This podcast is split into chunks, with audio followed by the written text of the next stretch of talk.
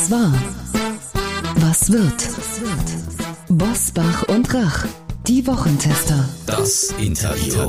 Powered bei Redaktionsnetzwerk Deutschland und Kölner Stadtanzeiger. Und hier sind die Wochentester. Wolfgang Bosbach und Christian Rach. Hallo und herzlich willkommen, Christian Rach hier aus Hamburg. Und aus Bergisch Gladbach ein fröhliches Hallo von Wolfgang Bosbach. Und aus gegebenem Anlass hören Sie heute eine Interviewfolge der Wochentester mit dem Nahostexperten und Tagesschausprecher Konstantin Schreiber. Was tun gegen den Antisemitismus, der auch auf deutschen Straßen deutlich zu vernehmen ist? Die Antwort von Konstantin Schreiber jetzt. Heute zu Gast bei den Wochentestern Konstantin Schreiber, der ARD-Journalist und Nahostkenner, erklärt die Hintergründe des Terrors der Hamas gegen Israel und was das für die Sicherheit der Juden in Deutschland bedeutet. Ein Hinweis zu dieser Folge. Dieses Gespräch haben wir kurz vor der Waffenruhe zwischen Israel und der Hamas aufgezeichnet. Er spricht seit Januar die Hauptausgabe der Tagesschau und er gehört zu den profiliertesten Kennern des Nahen Ostens. Denn er war schon im ägyptischen Fernsehen bekannt, als man in Deutschland noch fragte, Konstantin, wer? Als Berater des Auswärtigen Amtes begleitete er die Kanzlerin auf ihren Nahostreisen und berichtete jahrelang als Reporter aus zahlreichen arabischen Ländern. Nun ist sein erster Roman Die Kandidatin erschienen in dem eine Muslima Kanzlerin werden möchte. Und er selber wird sich gar nicht mehr daran erinnern, aber ich war als Abgeordneter klotzig stolz, ihn einmal in meinem Abgeordnetenbüro empfangen zu können. Ein Gast, der kaum besser in diese Woche passen könnte. Herzlich willkommen, Konstantin Schreiber. Schönen guten Tag, hallo. Grüßen Sie, Herr Schreiber. Seit mehr als einer Woche ist Israel unter Dauerbeschuss. Nehmen Sie uns, die wir nicht so ganz so tief in dem Thema drinstecken, mal an die Hand. Was ist denn die aktuelle Ursache für diesen, ich sag schon mal, Terrorkrieg? Es ging ursprünglich zurück auf eine Entscheidung, ähm, dass jüdische Siedler im Osten Jerusalem also dort einziehen sollen, wo eben bisher Palästinenser gelebt haben. Darum entbrannte letztlich zunächst um die Freitagspredigten auf der oder an der Al-Aqsa der Moschee auf dem Tempelberg herum, ähm, Ausschreitungen, die sich dann immer weiter eskaliert haben bis zu dem Punkt, wo die Hamas angefangen hat, Raketen aus dem Gazastreifen Richtung äh, Tel Aviv insbesondere zu schießen. Darf ich nochmal nachfragen? Das klingt so, als wäre das der Anlass, aber was ist denn die Ursache? Die Ursache ist der nach wie vor ungeklärte Streit um Land, um Heimat für Juden und Palästinenser in diesem äh, engen, in dieser kleinen Region im Nahen Osten. Wenn wir einmal die aktuelle Lage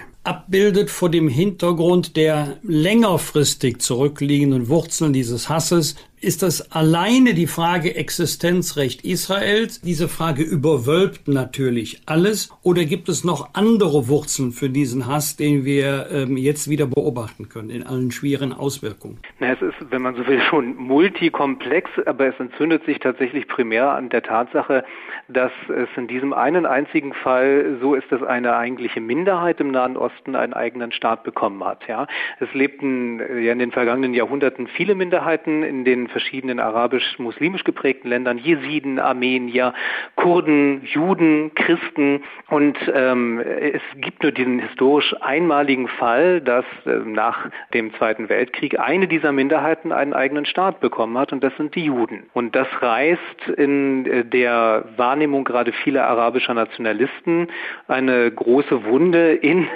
die Idee eines panarabischen, einer panarabischen Nation insbesondere und ähm, provoziert weil man doch letztlich tatsächlich das nicht als ein historisches Konzept für sich anerkennt. Ja, also dass nicht Araber, Muslime die Mehrheit und die Regierung eines Landes stellen, sondern dass sie selber letztlich regiert werden von einer Minderheit im Nahen Osten. Sie haben es ja gerade schon ganz schön aufgezeigt. Es gibt sehr viele unterschiedliche Sichtweisen auf diesen jahrzehntealten äh, Konflikt mal mit mehr Verständnis für Palästina, mal für Israel. Allein in die EU zerfällt ja im Moment in drei verschiedene Lager, unter denen Deutschland, Frankreich, Italien und die Niederlande neutral vermitteln wollen. Auch Sie haben das im deutsch-arabischen Fernsehsendungen versucht. Wie neutral kann denn oder wie neutral ist Ihr Blick auf die Region? Gut, ich bin weder äh, Jude noch Mus Muslim, noch bin ich Israeli oder habe eine arabische Staatsangehörigkeit. Also ich bin zumindest jetzt nicht äh, betroffen wie viele oder einige betroffen sind, die vielleicht tatsächlich entweder daher kommen, ähm, Familie dort haben, die die Religionsangehörigkeit teilen. Also insofern gibt mir das schon die Möglichkeit, so ein bisschen unbefangener, glaube ich, von draußen drauf zu schauen. Ähm, aber sicher, also äh, auch Aus Auslandsaufenthalte und das Leben, also ich habe sieben Jahre im Nahen Osten, glaube ich, insgesamt ge gelebt. Ähm, auch das prägt natürlich in der einen oder anderen Weise, je nachdem, mit wem man zu tun hat, mit wem man spricht, ähm, welche Eindrücke man sammelt. Aber ich, ich kann dann nur mal sagen, also ich persönlich fühle mich vergleichsweise unbetroffen. Ich gestehe auch sowohl zu und sage, dass die Lebensbedingungen für Palästinenser natürlich unerträglich sind, dass, äh, dass die Perspektivlosigkeit ähm, ein maßgeblicher Durchlauferhitzer dafür ist, dass der Hass äh, am Laufen gehalten wird. Gleichzeitig würde ich aber natürlich sehen, dass, das, äh, dass Israel gerade vor dem Hintergrund, was ich gerade ausgeführt habe, diese Einmaligkeit dieser historischen Existenz äh, etwas ganz Besonderes ist und man das auch so sehen und achten muss. Ähm, aber ich fühle mich da eigentlich tatsächlich relativ unabhängig. Ich habe Sie gerade nach Ihrer Neutralität gefragt. Nun äh, spreche ich über die deutsche Neutralität. Die Sicherheit Israels ist Teil der deutschen Staatsräson. Und aus diesem und aus Grund unserer Geschichte heraus kann Deutschland vor diesem Hintergrund überhaupt neutral vermitteln. Müssen wir uns nicht eigentlich aufgrund unserer Geschichte immer auf die Seite von Israel schlagen und stellen?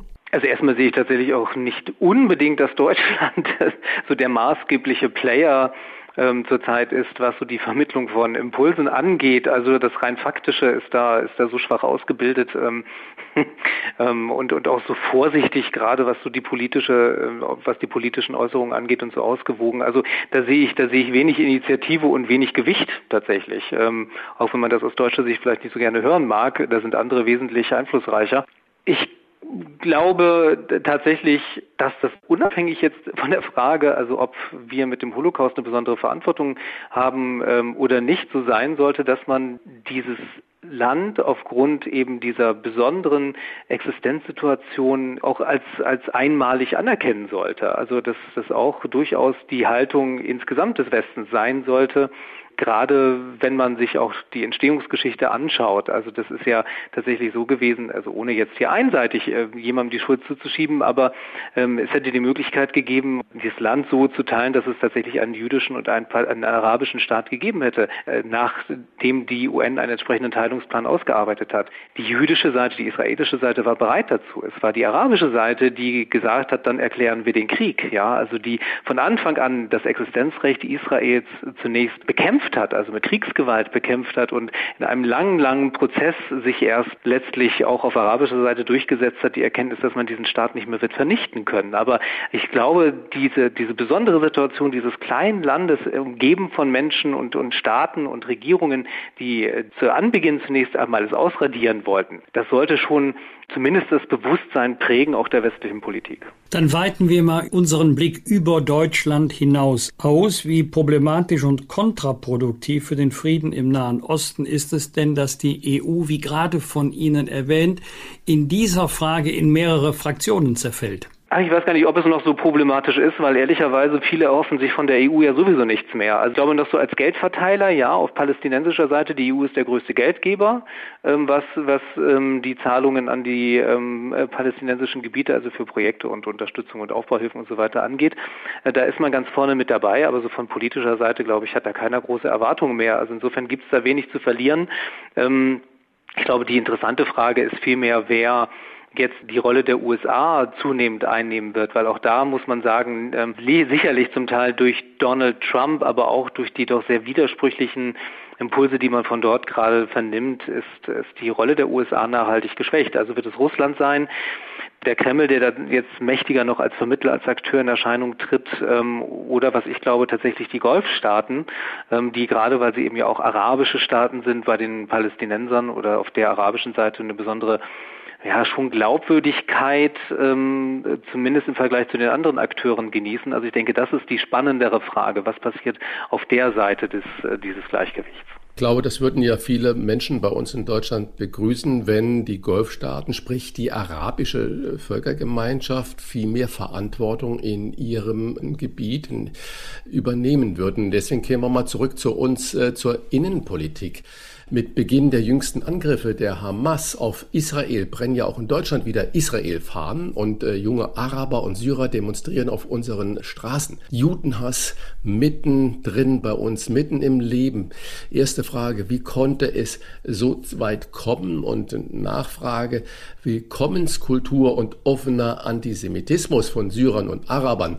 Wie finden wir denn da einen Ausgleich in dem Land, also in unserem Land, dass Israel so ganz besonders aufgrund der historischen Dimension, wie wir es schon gerade besprochen haben, verpflichtet ist. Na gut, wie kommt das? Also natürlich hat es damit zu tun, dass, also wenn wir jetzt diese konkrete Situation von Antisemitismus ansprechen und dem, was wir dann in den letzten Tagen auf deutschen Straßen gesehen haben, also und andere Formen, also sprich Rechtsextremismus, einfach mal äh, zunächst einmal ausblenden. Natürlich gibt es eine sehr starke Prägung bei muslimischen Communities, die sehr stark antijüdisch und antisemitisch äh, einfach ist. Ja, also ähm, ich habe einmal für ein Buch, ähm, Kinder des Koran heißt es, ähm, Schulbücher mir aus der islamischen Welt angeschaut, wo Stereotype schon den jüngsten Kindern, also den Kindern in der Schule beigebracht wird. Ja, also da werden Freund-Feind-Schemata aufgebaut und das betrifft sowohl den Westen insgesamt als auch insbesondere die Haltung gegenüber Juden. Das setzt sich fort natürlich über die Medien. Ja, also äh, sie können und das ist das Problem, die Medien, die global agieren und die sie auch in Deutschland konsumieren können.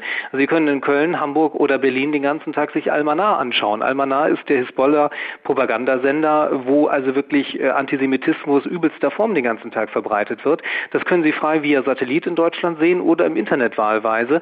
Und äh, das sind nicht wenige, die das schauen oder andere problematische Sender oder selbst bei Al Jazeera gibt es Diskussionsrunden, eine Talkshow zum Beispiel, da wird tatsächlich die Frage gestellt, das war der Titel der Sendung, hat es den Holocaust wirklich gegeben? Und da gibt es eine Pro- und Kontraposition. Position. Da wird dann drüber diskutiert. Da sagt auch einer, nö, das hat es gar nicht gegeben. Das ist eine zionistische Verschwörung oder Erfindung. So und das sehen Sie dann frei Haus auch in Deutschland. So, das äh, können Sie versuchen zu korrigieren, indem vielleicht in, wie in der Schule mal von einem deutschen Lehrer dann versucht wird ähm, zu sagen, der Holocaust war schlecht und wir müssen die Juden achten und wir haben eine besondere Verantwortung.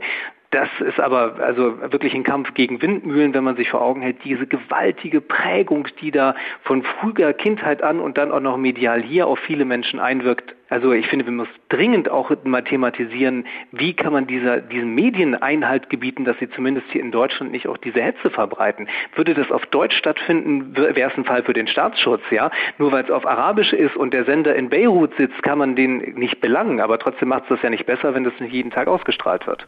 Wenn Berlins Innensenator Andreas Geisel SPD Demonstranten als arabischstämmig, nicht politisch organisiert und eher erlebnisorientiert, Zitat Ende bezeichnet, ist das nicht eine Verharmlosung der Gefahren? Und meiner Interpretation nach erlebnisorientiert sind diejenigen, die zu einem Rockkonzert gehen oder in Berlin ins Bergheim. Ist das nicht vor dem Hintergrund der deutschen Staatsräson doch etwas gefährlich, es so abzutun, auch vor dem Hintergrund von 93 verletzten Polizistinnen und Polizisten? Ja, da wird es irgendwann grotesk. Also wenn die, wie man im Journalismus sagt, die Bildtextschere so weit auseinander geht, ähm, dass, äh, dass die Diskrepanz nicht mehr zu übersehen ist. Ich habe das ja auch bei einigen Medien beobachtet. Also zum Beispiel bei der DPA gab es eine Meldung, da wurde von pro-palästinensischen Demonstrationen Demonstrationen berichtet, die weitgehend friedlich verlaufen waren. So.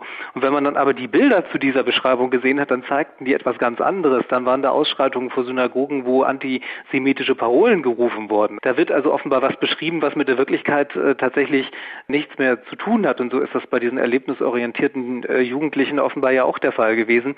Ja, man, äh, man hat halt große Angst, offenbar etwas zu sagen, was dann wieder einen Shitstorm auslöst und vielleicht eine sehr unangenehme Rassismusdebatte oder ähnliches oder Islamophobie-Debatte, das ist, glaube ich, das Einzige, was dahinter stecken kann. Und das führt inzwischen zu, das sind ja keine sprachlichen Verrenkungen mehr, das sind ja, wie gesagt, äh, groteske, satirische ähm, Fehlbeschreibungen, die da stattfinden. Das Blöde ist halt, wenn man so will, ein bisschen salopp gesagt, man merkt es ja auch. Also das ist ja, äh, ich frage mich auch, wie man dafür dumm verkaufen will, weil es ist ja nicht zu übersehen, dass das ähm, nicht die Beschreibung zu den Bildern ist, die wir sehen. Sie haben auch gerade schon erzählt von den äh, arabischen Sendern, die da mit ganz ganz wilden Parolen, auch bei uns in Deutschland funken auf Arabisch oder in welcher Sprache auch immer. Und wenn es deutsche Sender wären, äh, hätte man sie vermutlich schon längst äh, rechtlich belangt oder abgeschaltet. Soweit ich über sie gelesen habe, haben sie sich immer auch als Vermittler zwischen den Welten gesehen. Wie löst man denn diese entstandenen Parallelwelten in Deutschland auf? Junge Araber oder jetzt auch ganz besonders Syrer werden ja nicht plötzlich judenfreundlich, weil sie jetzt in Deutschland leben und wir ach so toll äh, mit allem da umgehen. Ja, das ist eine, das ist wirklich eine spannende Frage. Und da kann ich tatsächlich ähm, als, als, als Dreh- und Angelpunkt, den ich ganz wesentlich finde, auch wenn man da nochmal überlegen und ausdefinieren müsste, wie könnte das denn konkret aussehen, wie soll man sagen, also diese, diese Nabelschnur, vor allem die mediale Nabelschnur in die Heimat, die muss in irgendeiner Weise auch durchtrennt werden. Ja, solange dort ein, ein Nachfluss stattfindet von Indoktrination, von Propaganda, von Falschinformationen, das ist ja, das macht ja keinen Unterschied, ob Sie in Damaskus sitzen oder in Kairo oder in, in Berlin. Also die, die mediale äh, und auch in, durch soziale Netzwerke, Facebook, Twitter und so weiter, das ist ja, als wenn Sie dort wären. Da ist ja, die, die räumliche Trennung ist ja, ist ja egal in dem Fall. Sie konsumieren die gleichen Sachen, die gleichen Fake News, die gleiche Propaganda. Also ich meine, warum, also wenn ich in Dubai bin zum Beispiel, kann ich nicht die Seite, die Website der Bildzeitung öffnen. Ja, weil da irgendwann mal eine nackte Frau zu sehen war und dann hat Dubai die Seite einfach blockiert. Kann man nicht mehr lesen. So. Warum muss man man diese schlimmen Seiten in Deutschland denn lesen können? Das ist mir nicht begreifbar zu machen. Also die Technologie, so etwas zumindest zu versuchen zu unterbinden, die gibt es ja. Und das finde ich ist jetzt auch nicht eine Frage von Meinungsfreiheit oder Eingriff in die Meinungsfreiheit. Wenn da irgendwie tot allen Juden steht, dann ist es für mich keine Meinung. Also und Almanar, das ist nun wirklich übelste Propaganda. Also das muss man nicht empfangen können. Das also und auch gerade in sozialen Netzwerken bei Facebook, wir reden schon darüber, dass Facebook bei uns Hass und Hetze verbreitet. Zumindest gibt es eine Diskussion. Auf Arabisch gibt es diese Diskussion gar nicht. Der, der kommt un ungefiltert alles an, an, an übelster Hetze und an übelster antisemitischer Verleumdung zutage, was man sich nur vorstellen kann, unkontrolliert. Da wird noch nicht mehr darüber diskutiert, dass es vielleicht falsch ist. Und das sieht man dann auch hier in Deutschland. Teilen Sie meine Befürchtung, dass wir vor dem Hintergrund dessen, was Sie gerade geschildert haben, durch Präsentation im Unterricht dieser Themen oder durch Sprach- und Integrationskurse mit dieser Thematik nur sehr schwer gegen antreten kann, gegen das, was Sie gerade mediale Nabelschau in die Heimat genannt haben. Das ist sicherlich so. Ja, ich glaube, das ist auch, ähm, da gibt es wenig Spielraum, darüber zu diskutieren und das anzuzweifeln. Sie haben nach vielen Sachbüchern zum ersten Mal einen Roman geschrieben. Er heißt Die Kandidatin und handelt von einem Deutschland in etwa 30 Jahren, das vom Islam dominiert wird, mit einer Muslima als Kanzlerkandidatin. Ist das eine Utopie oder ein, sage ich mal, realistisches Szenario? Ich würde mal sagen, ähm, das ist fast die Aufgabe an den Leser, sich da zu hinterfragen, wie man es selber empfindet. Also jemand, der, ähm, sagen wir, ähm, eine sehr positive Annahme davon hat, dass Diversität uns als Gesellschaft weiterbringt, der wird das vielleicht als schönes Zukunftsszenario empfinden und, und regt es trotzdem mal zum Überprüfen an, ob das wirklich alles so gut ist, was, was man dann dort äh, als reelle Lebenssituation geboten bekommt und jemand, der natürlich, sagen wir dann, eine skeptischere Haltung hat, ja, der, der wird das entsprechend sehen. Also Letztlich, was ich in dem Buch ja gemacht habe, ist, dass ich die Seiten und die Pole, die sich heute schon darstellen, links und rechts nochmal auf besondere Weise überspitzt und weitergedreht habe. Ne? Also die politische Mitte der Gesellschaft, die gibt es eigentlich gar nicht mehr, sondern es gibt nur links oder rechts. Das wird auch ganz klar festgemacht an bestimmten, ähm, an bestimmten Kampfbegriffen und Weltbildern und, und Schlagwörtern, die man entweder teilt oder nicht teilt und entsprechend wird man eingeteilt. Also oder gilt man einer Gruppe zugehörig. Dazu werden auch digital die Profile im sozialen sozialen Netz durchforstet, Algorithmen gucken, was man so teilt und schreibt und dann wird ein politisches Profil für jeden Einzelnen daraus gemacht. Ähm, das ist alles, ähm, mag so ein bisschen sehr weit ich finde, die sagen, ja doch überspitzt wirken, aber ich finde, teilweise sind wir ja schon kurz davor. Also es wird ja heute schon sehr genau geschaut, wer schreibt eigentlich was bei Twitter, ähm, wie steht man zu einzelnen Fragen wie Gender oder Quote oder äh, Diversität und entsprechend ähm, ist dann sehr schnell bei vielen Leuten klar, wie sie politisch zu verorten sind. Sabah Hussein heißt ihre Kanzlerkandidatin im Roman. Sie ist Feministin, Muslima, Einwanderin und Mitglied der Ökologischen Partei. Also ganz ehrlich dagegen können Annalena Baerbock, Armin Laschet und Olaf Scholz ja nur blass aussehen. Wäre denn Deutschland heute schon bereit für so viel Diversität? Ich glaube tatsächlich, es wäre heute zumindest kein Hindernis mehr. Also wenn es schon eine geeignete Person gäbe im richtigen Alter bei den Grünen, die also da aufgestiegen wäre, warum nicht? Also ich glaube, es wäre nicht daran gescheitert, dass dann zum Beispiel die Partei gesagt hätte, das geht nicht. Ja, die ist Frau, die ist Migrantin, die ist Muslima. Also ähm, ich glaube, das, das das wäre gar nicht mehr die Frage. Es ist eher aus meiner Sicht eine zeitliche Dimension, dass dadurch, dass diese demografische Entwicklung ja noch nicht so lange zurückreicht, in vielen Parteien und auf vielen Ebenen tatsächlich einfach noch nicht das entsprechende Personal nach oben gekommen ist. So. Ähm, aber von daher glaube ich wirklich, das ist nur eine Frage von Jahren oder einer Generation oder zumindest einem ähm, gewissen Zeitraum, bis es tatsächlich darum gehen wird, und das war auch Anlass tatsächlich dieses Buches zu sagen, noch reden wir über Nebenschauplätze, ja, aber es ist eine Frage der Zeit, bis Menschen sehr diverser Herkunft tatsächlich dahin wollen, wo die Macht ist, ja, und das ist ja die große Frage, die sich stellt. Welche Diskussionen haben wir dann? Im Moment geht es um Migrantenquoten in der Berliner Verwaltung. Das ist ja irgendwie noch ganz putzig und auch nicht wirklich ähm, zentral, wenn man so will, ja. Aber was passiert, wenn es wirklich darum geht, an maßgeblichen Schalthebeln mitzubestimmen? Sind, schaffen wir das als Gesellschaft? Packen wir das? Reißt uns das vollends in der Diskussion? Wo, ja, und wie lässt sich so etwas dann lösen? Woher kommt der Hass gegen Israel? Das hat uns Nahostkenner und Buchautor Konstantin Schreiber erklärt, dessen Roman Die Kandidatin gerade erschienen ist und der sich mit seiner deutschen Toleranzstiftung tagtäglich für selbige einsetzt und der ein oder andere wird jetzt meinen, jetzt bringt er ihn in Verlegenheit. Nein, tut er nicht, weil ich weiß, dass er es kann. Lieber Herr Schreiber, für unsere arabischen Zuhörerinnen und Zuhörer, was heißt denn auf Arabisch? Alles Gute, auf Wiederhören, bleiben Sie gesund. Shukran wa ala qariban, inshallah. Wir danken Ihnen. Wunderbar. Vielen Dank. Hat Danke. Spaß gemacht. Bis bald einmal. Alles Gute, Herr Schreiber. Danke. Tschüss, Herr Schreiber. Tschüss. Fragen und Anregungen für Bosbach und Rach?